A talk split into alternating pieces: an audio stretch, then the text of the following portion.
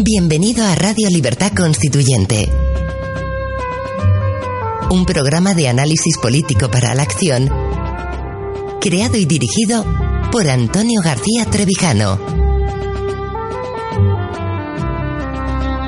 Un espacio cultural e informativo donde el ejercicio de la lealtad, la verdad y la libertad superan lo políticamente correcto para promover la democracia formal.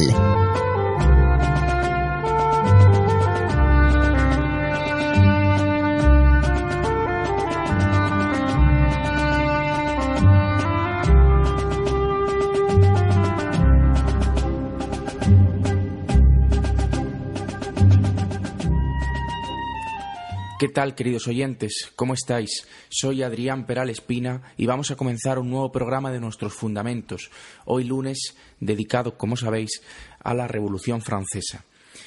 Hoy eh, quiero dedicar el programa a una de las partes más interesantes del libro de don Antonio el sentido de la Revolución Francesa, que es la parte que dedica a explicar cómo el éxito de la política económica de Necker como ministro es la causa de su fracaso político.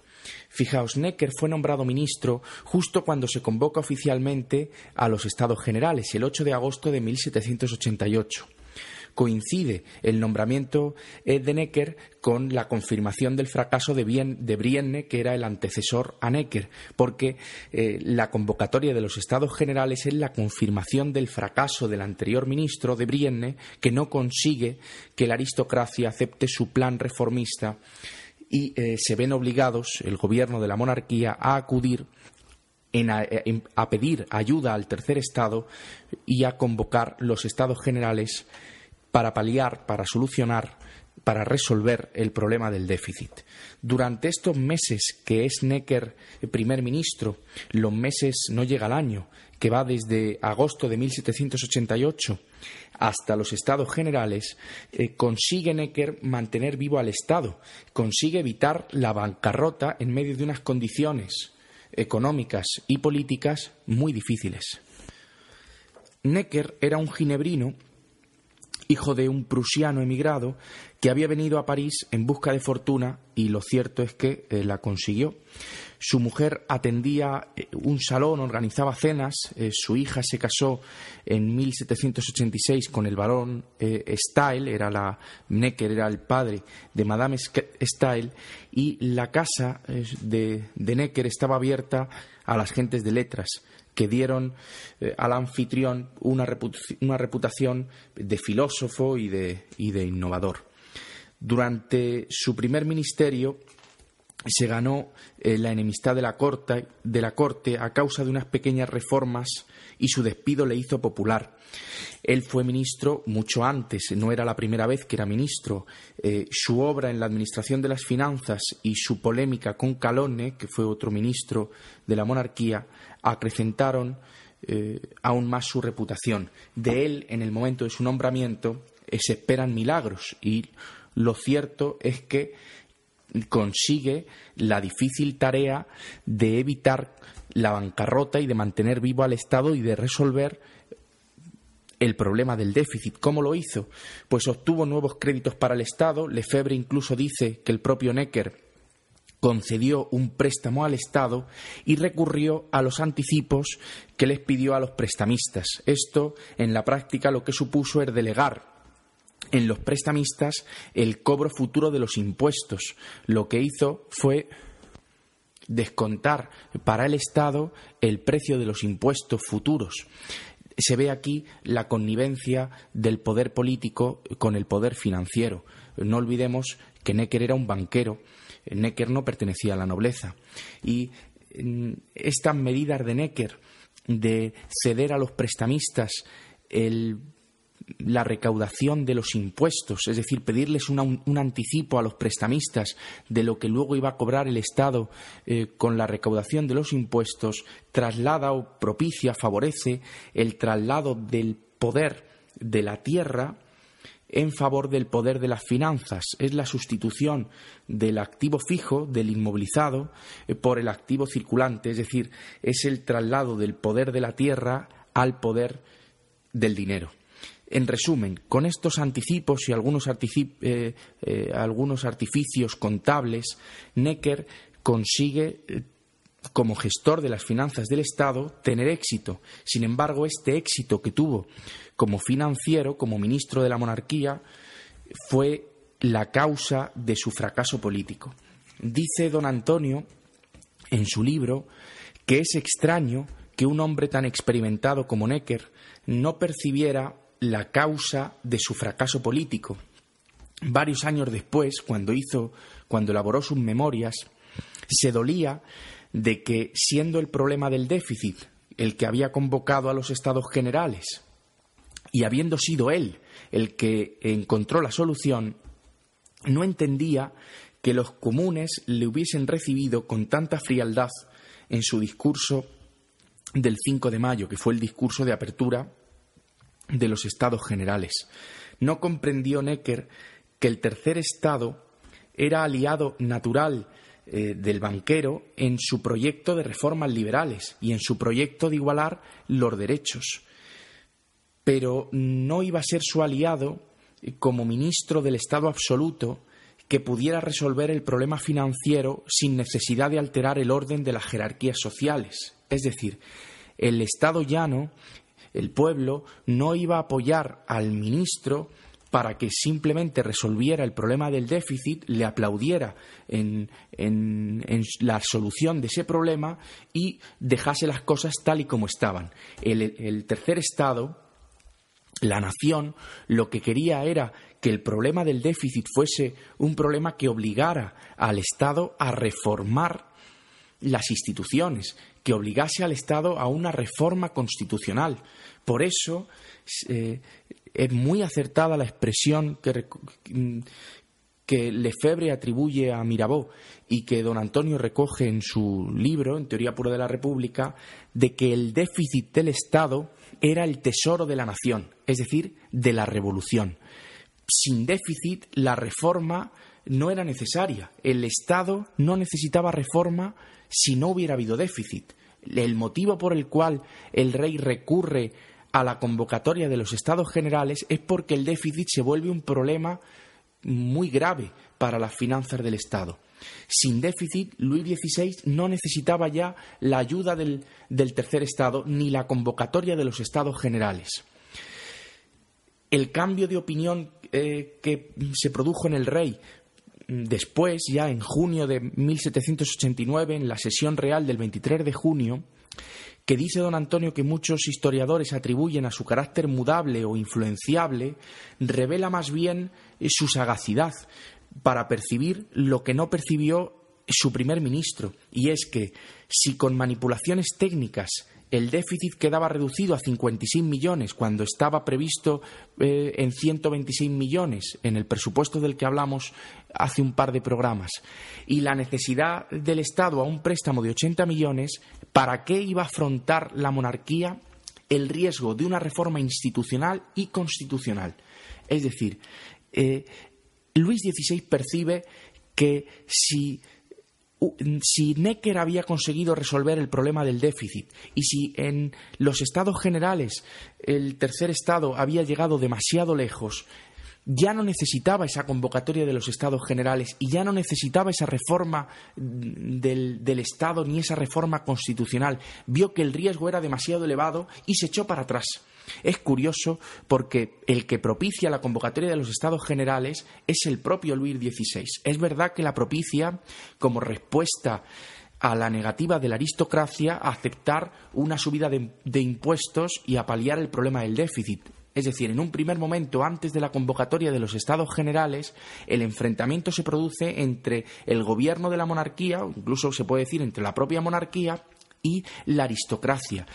El gobierno de la monarquía tiene que acudir a la convocatoria de estados generales porque la aristocracia se niega a, que sus privilegios, a renunciar a sus privilegios, se niega a que el gobierno ataque sus privilegios, se niega en definitiva a una subida de impuestos que palie en, en alguna medida el problema del déficit y eso obliga al gobierno de la monarquía a convocar los estados generales. Y la aristocracia lo que busca ayer de gastar a la monarquía, es obligarla a tener que acudir en ayuda, a tener que pedir la ayuda del Estado llano y de la nación. Digo que en este primer momento, o sea, antes de los estados generales, el enfrentamiento es entre la aristocracia y el gobierno de la monarquía. Pero una vez que se convocan los estados generales, el conflicto ya no es entre la aristocracia y la monarquía. El conflicto es entre el Estado llano, entre el tercer Estado y la aristocracia. Y este conflicto es a cuenta del voto por órdenes o el voto por cabezas. La aristocracia se niega a aceptar el voto individual, se niega a aceptar el voto por cabeza, mientras que el tercer Estado defiende de forma unánime eh, su consigna eh, fue defender el voto individual. Y esta discusión que era previa eh, este enfrentamiento sobre cómo se iba a discutir en los estados generales, cómo se iba a tomar las decisiones en los estados generales, impide que los estados generales tomen cualquier decisión. Y en ese enfrentamiento que se produce dentro de los estados generales entre la aristocracia y el tercer estado sobre la forma en la que se van a tomar las decisiones, el rey toma partido por la aristocracia y el rey se arrepiente de haber convocado los estados generales y percibe que si Necker ha sido capaz de resolver el problema del déficit, ya no necesita esos estados generales y prepara la reacción que veremos más adelante en los próximos programas, prepara la reacción del 23 de junio que eh, supone un ataque directo a las decisiones que había tomado el tercer Estado, que ya era Asamblea Nacional pero no vayamos eh, tan lejos. De momento lo que quiero explicar es que el fracaso político de Necker eh, está motivado o se explica porque tiene éxito su política económica, porque consigue resolver el problema del déficit. Y si resuelve el problema del déficit y el rey percibe que ya no necesita a los estados generales, los estados generales no van a seguir apoyando a Necker, porque no quieren que el éxito de Necker sea la razón por la que el Estado ya no necesite a la nación, ya no necesite a la burguesía, al tercer Estado, al Estado llano, a los comunes. Dice don Antonio que el clima de libertad de expresión en la redacción de los cahiers de doléances, de los cuadernos de quejas, que eh, se confeccionan eh, que se confeccionan antes de la celebración de los estados generales, que se confeccionan durante principios de 1788, y el clima que provoca la convocatoria de las elecciones a estados generales, de las elecciones a diputados para, eh, los estados generales, propició un, un estado de ánimo en, en, el tercer estado que hizo imposible la solución tecnocrática, la solución eh, de la crisis financiera que había preparado eh, el ministro Necker. La fuerza política de los comunes, nos dice don Antonio, su probabilidad de alcanzar por acuerdo una reforma liberal de la monarquía absoluta estaba precisamente en la permanencia del déficit. El, el éxito técnico del banquero fue, como digo, la causa de su fracaso político, porque sin déficit el, el, tercer estado ya no era necesaria, ya no era necesario, ya no era imprescindible para la monarquía. Necker tuvo buena prensa eh, para el pueblo, fue eh, un ministro muy popular porque desde el principio fue percibido como un ministro reformista. Por ejemplo, él fue partidario de conceder la duplicación del número de diputados del tercer estado y lo defendió ante la nobleza mucho antes de la convocatoria de los estados generales. Lo defendió en la segunda asamblea de notables el 6 de noviembre de 1788 y lo defendió pero no tuvo, no consiguió convencer, él trató de convencer en, en, esa asamblea de notables a la nobleza y al clero de que aceptaran la duplicación del número de diputados del tercer estado y no lo consiguió. Pero en ese enfrentamiento primero que se produjo entre la nobleza y el tercer Estado, el pueblo valoró mm, la, tesis de Necker. Después, el 27 de diciembre de 1788, mm, un mes y medio después, el Consejo de Estado decidió doblar el número de diputados del tercer Estado. Y uno después terminó aceptándolo, después de esta decisión del Consejo de Estado, la nobleza terminó aceptando la duplicación del número de diputados. Pero una cosa es que aceptaran la duplicación del número de diputados y otra cosa es que aceptaran el voto por cabeza, el voto individual dentro de los estados generales. Porque el, conflicto, como digo, dentro de los estados generales se produjo porque la nobleza no aceptó ese voto individual. Se mantuvo en sus trece de defender que el voto dentro de los estados generales tenía que ser por órdenes. ¿Cuál fue la postura de Necker a, este respecto? ¿Necker defendió la duplicación del número de diputados del tercer estado? Sí. ¿Y defendió el voto individual o defendió el voto por órdenes? Pues mm, fue muy prudente Necker mm, en, su defensa del voto individual. Fijaros cómo, cómo, lo defendió. Dijo que en cuanto al voto individual, el gobierno no podía discutir a los estados generales el derecho de adoptar el voto por cabeza si les convenía o el voto por órdenes. Incluso eh, se atrevió a añadir que la modalidad del voto individual, del voto por cabeza, a él le parecía la más acertada en materia de impuestos. Eh, de esta forma, lo que hizo Necker es eh, lavarse las manos, decir que la cuestión de la forma en la que los estados generales iban a tomar las decisiones eh, la cuestión del voto individual o el voto por cabeza no era una decisión que le correspondiese al gobierno, sino que era una decisión que le correspondía a los propios estados generales. Pero sí dejó ver con esta última eh, afirmación de que creía que en materia fiscal lo más acertado era el voto eh, individual, el voto por cabeza, que ese era su deseo. y esto lo manifestó mucho antes de los estados generales. Por eso era tan popular Necker, porque había tenido un enfrentamiento con la aristocracia y, el, y, el, y la nación, el pueblo, entendió que Necker estaba defendiendo una política reformista que iba en interés eh, del, Estado llano.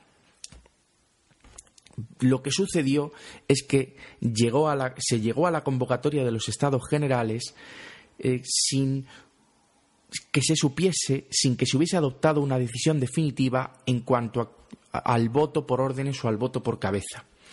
Y lo que, quedó, lo que quedaba claro es que la consigna eh, unánime de todos los diputados del tercer Estado era defender el voto individual hasta el final.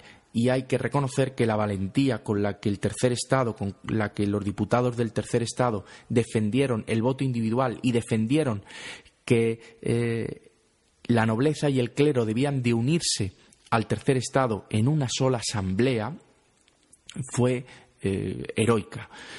La reclamación del tercer estado era una reclamación formal, no era una reclamación material. Las aspiraciones en esta primera eh, fase reformista de la Revolución Francesa eran unas aspiraciones que tendían a la igualdad política porque no pedían cuestiones materiales. No, en este primer momento de la revolución no se atacaba a la propiedad de la aristocracia. Lo que se pedía eran cuestiones formales que afectaban a la forma en la que se tomaban las decisiones, que afectaba a las reglas del juego, del juego político. Y por eso la razón y el derecho asistía al tercer Estado. El tercer Estado lo que pedía es que las decisiones dentro de los estados generales se adoptasen por medio de un voto individual y que eh, hubiese una sola asamblea, que no hubiese separación de órdenes. Es decir, lo que defendía era que no hubiese privilegios por parte del tercer Estado. Dice Lefebvre que la resistencia de la aristocracia a aceptar este voto individual pudo hacer evolucionar eh, a muchos líderes de opinión hacia posiciones más radicales. Y cita él algunos ejemplos eh, que, que yo creo que no es necesario eh, ahora leer. Sí que eh, no sé si Selle sería un ejemplo de, de, la radicalización de la que habla Lefebvre que se produjo en esos meses en los que la aristocracia se obstinó y se mantuvo firme en su negativa a aceptar el voto individual, pero sí puedo decir que fue uno de los de los líderes de opinión más importantes. Uno de los, de los artículos más importantes, más célebres de, esta, de este momento es el del tercer estado de Sieyes. Eh, en su famoso artículo que dice ¿qué es el tercer estado? Pues dice Sieyes aquí en este artículo que quién se atrevería a decir que el tercer estado no tiene todo lo necesario para constituir una nación. Si se suprimiera el estamento privilegiado, la nación no sería algo menos, sino algo más. ¿Qué sería el tercer estado sin el estamento privilegiado? Todo. Pero un todo floreciente, dice Sieyes. Nada puede funcionar sin él dice Sieyes. Nada puede funcionar sin el tercer estado, pero todo iría infinitamente mejor sin los otros dos, sin la nobleza y el clero. Esta clase privilegiada, dice Sieyes, es extraña a la nación por su holgazanería. Es un texto que eh, es ejemplo, sí, de radicalidad. Lo que yo no tengo claro es lo que dice Sieyes de que, eh, perdón, lo que dice Lefebvre de que se radicalizó de que, esto de que el, artículo de Sieyes es un ejemplo de la radicalización de la burguesía provocada por la negativa de la aristocracia. Puede ser, puede ser.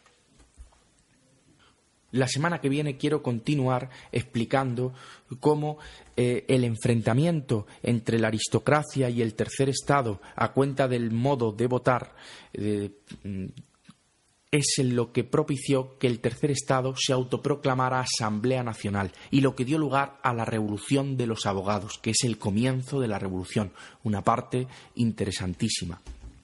Y como eso fue el antecedente eh, de la reacción de Luis XVI, eh, arrepintiéndose de haber convocado los Estados Generales y amenazando con gobernar como un autócrata, lo cual también es un antecedente después de la Bastilla. Pero vayamos por pasos, vayamos Mm, hecho por hecho. La semana que viene, como digo, explicaremos cómo el tercer Estado se autoproclama Asamblea Nacional.